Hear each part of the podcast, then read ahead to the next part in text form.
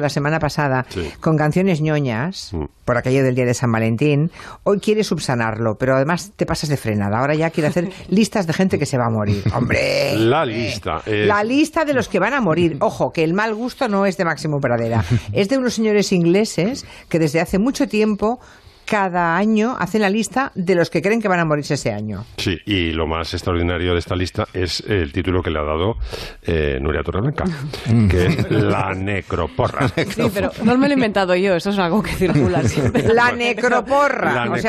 sí, porque es una porra en realidad de la gente que cree que va a morir. ¿no? no sabes además lo, cómo se pican. Dice, después de 17 años en listas, eh, Kirk Douglas mm, por fin da la razón a la Necroporra y, consigue cascar en, en 2020. Hombre, ¿cuántos años hace que hacen la lista de los que van a morir? Mm, desde el 87 se ve. Ah, entonces, claro, y seguro que desde el 90 que están poniendo a Kirk Douglas. Kirk Douglas es el campeón absoluto de presencia, es decir, ha estado 18 años, no seguidos.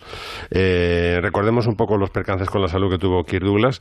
Tuvo un accidente de helicóptero así tipo Rajoy, sí, sí, sí, pero bastante más grave porque chocó su helicóptero con una avioneta y los que iban en la avioneta se cascaron, que iban, iban dos personas. Él salió casi ileso. Luego en el 96 el famoso ictus, que lo dejó sin habla. El tipo con muchísima fuerza de voluntad consiguió recuperar el habla. Eh, hombre, nunca fue ya el mismo, pero vamos, podía dar entrevistas y hacer declaraciones. Y bueno, y luego ha aguantado, como dice la, la Death List, durante años y años y años hasta llegar a los 103 que ha muerto, ¿no? Y aquí le vamos a recordar en un. ¿Sabéis que eh, Douglas rescató a Dalton Trambo? Mm. en Espartaco, me parece que fue, ¿no? En Senderos de Gloria, en Espartaco. Y entonces, eh, a partir de entonces, Espartaco es de 60, hicieron muchas películas juntos. Esta la hicieron al año siguiente de Espartaco y escuchamos a Douglas cantando en español.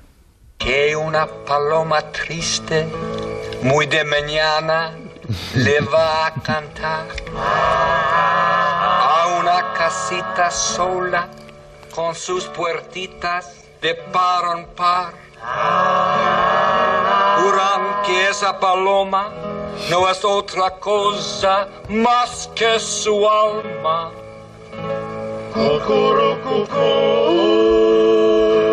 Bueno, hicieron películas muy buenas. Eh, Madre mía. Eh, Dalton Trumbo y Kirdulas. De hecho, la que hicieron. Eh, esta se llama Después del atardecer, es un western. Y la que hicieron el año siguiente, que es Los valientes andan solos, es cojonuda. Me la vi el otro día.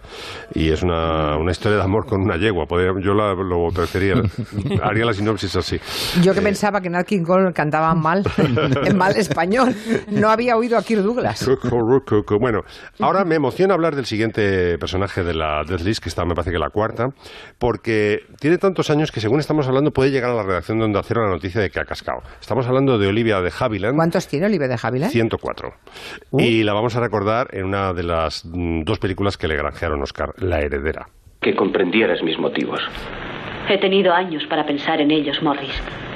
Y los comprendo. Con que no tenemos nada más que hablar. Te deseo muy buenas noches. He venido desde California solamente para verte para explicártelo todo. Es demasiado tarde para explicaciones. No, no, Catherine. Yo hubiera vuelto mucho antes. Pero tuve que pedir prestado el dinero del pasaje. Ha sido una verdadera lucha poder volver. Desde Nueva Orleans hasta Charleston trabajé de simple marinero. Ahora que estoy aquí, sé que me darás una oportunidad de defenderme. Aquí lo impresionante no son las líneas de diálogo que dice, sino las caras que va poniendo con las mentiras de Montgomery Cliff Morris. Eh, la verdad es que es, vamos, un Oscar merecidísimo. Recordada por su gran talento actoral y también por su enorme rivalidad con la hermana, como sabéis, John Fontaine, la hermana pequeñaja, que era muy culo veo, culo quiero. Y este culo veo, culo quiero de John Fontaine, pues generó una rivalidad tremenda. Y John Fontaine, fijaos si era bitch en las cosas que decía de su hermana, que decía, dices que está envidiosilla, dice, porque todo lo consigo antes que ella, a pesar de ser la pequeña por ejemplo, me casaba antes que ella, he ganado el Oscar antes que ella, eso fue sangrante, porque eh, Joan Fontaine ganó el Oscar en el año 42 con Sospecha y la hermana estaba nominado por antes, eh, nominada por antes de que amanezca, de, Billy Wilder, me parece que es el guion. Ah. Y, entonces ya, sabemos el combustible que mantiene con vida a Olivia de Havilland, que es la rabia. La rabia, sí, porque por cierto, Olivia de Havilland, ¿os gusta como actriz? A mí me encanta. Es, otro género, vamos. Sí, ¿no? A ti lo que te pasa es que el doblaje de lo que el viento se llevó haciendo de Melita, como tradujeron aquí a Melanie, es, es, un, es un grimoso que, que te, da, que te cae mal. Pero la he visto en otros momentos y No sé, bueno, no vas a matar del disgusto, Julia. Bueno, Olivia de Havilland, 104 años. Hay un oyente que pregunta si en la necroporra también está la reina de Inglaterra y sobre todo su marido. Está, Está, ¿no? Vale, vale. Bueno, me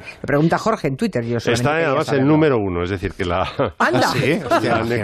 la, necroporra que cree que es el candidato número uno, tiene 99 años. Eduardo. El, Felipe, Felipe de Edimburgo. Perdón, Felipe de Edimburgo, es verdad, Felipe de Edimburgo. Estaba pensando en el padre, por Dios. Y fíjate si tiene humor negro y, bueno, ácido la, la necroporra, que, bueno, por, ejemplo, dice Oliver de Javier, actress, Kirk Douglas, actor, y de Felipe de Edimburgo dice casual racist, o sea, racista ocasional. bueno, seguimos. Tercera, tercer, tercer elemento que aparece también en la, Nercoporra. Eh, Dick Van Dyke. Ahora les haré poemas cómicos, adecuados para cualquier ocasión, inventados al minuto ante sus propios ojos. Muy bien, allá va. Vengan, acérquense alrededor. Siempre diligente está nuestro agente. ¿Qué les ha parecido?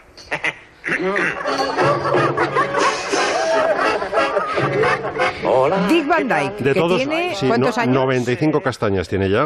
Pero fíjate, de todos los eh, necropórricos que, he visto, es el que mejor pinta tiene ahora mismo, a pesar de su pasado alcohólico, que le costó 25 años superar su, su dependencia del alcohol, y ahora parece ser que se ha hecho eh, aficionado a los smoothies de verduras y bueno, y tiene una pinta excelente. Vamos, no, es el típico 90 de 95 años que necesita un asistente para, por aquí, señor Van Dyke, y le sujeta, ¿sabes? Para que no se caiga. No, no, no. El tío tiene autonomía plena y tiene una pinta cojonuda. Por lo que veo, Máximo ponen en la lista mmm, nonagenarios, ¿no? Bueno, hay, ahí para arriba, ¿no? Sí, sí, claro. Eh, hay, hay alguno que no es nonagenario. Por ejemplo, hay un boxador que se llama Leon Spinks que tiene 67 y hay uno de 70 que es un, un no le conozco este, Genesis P. Orich, que es un psychic, un, mentalista de estos, ¿no? Sí, bueno, es músico también. Sí, también músico. Y es transensual y, está muy enfermo. Este sí que sé positivamente que está muy enfermo. Sí. Tenéis que apostar, creo que... es curioso todos estos personajes porque supongo que ya tienen como más que redactado el, obituario en los periódicos, ¿no? Sí. Y, esto de redactar el obituario por adelantado es curiosísimo. Hay un documental, Obit, que va de los obituarios en New York Times y muchas veces se adelantan tanto al que será el difunto que cuando sale el obituario, el que lo ha redactado ya está muerto. Y no, no es un chiste, ¿eh? realmente ya, ya, No, no, no, ya, ya. A ver qué cuentan los oyentes al respecto. Me estoy partiendo de risa. En mi casa todas las navidades hacemos lo que hemos dado en llamar la necroporra. Y a veces hasta acertamos. Mi hija el año pasado acertó. Es muy divertido, la verdad. Siempre y cuando no estemos en ella, claro. Pues ya lo sabéis, ¿eh? Esto es como cuando te llamaban para ir a un programa, cuando te llaman, ¿no? Si a quien le llamen esos espacios de televisión que eran, pues eso, los epílogos de la vida. Debería dar un poquito de o los premios honoríficos. Sí. Mm. Hombre, un premio honorífico no es exactamente lo mismo. No, pero cuando los dan así a una cierta sí, sí, sí, sí, da un poco de yuyu. Hacemos una pausa y nos cuenta David García Senjo lo de la arquitectura pensando en los niños.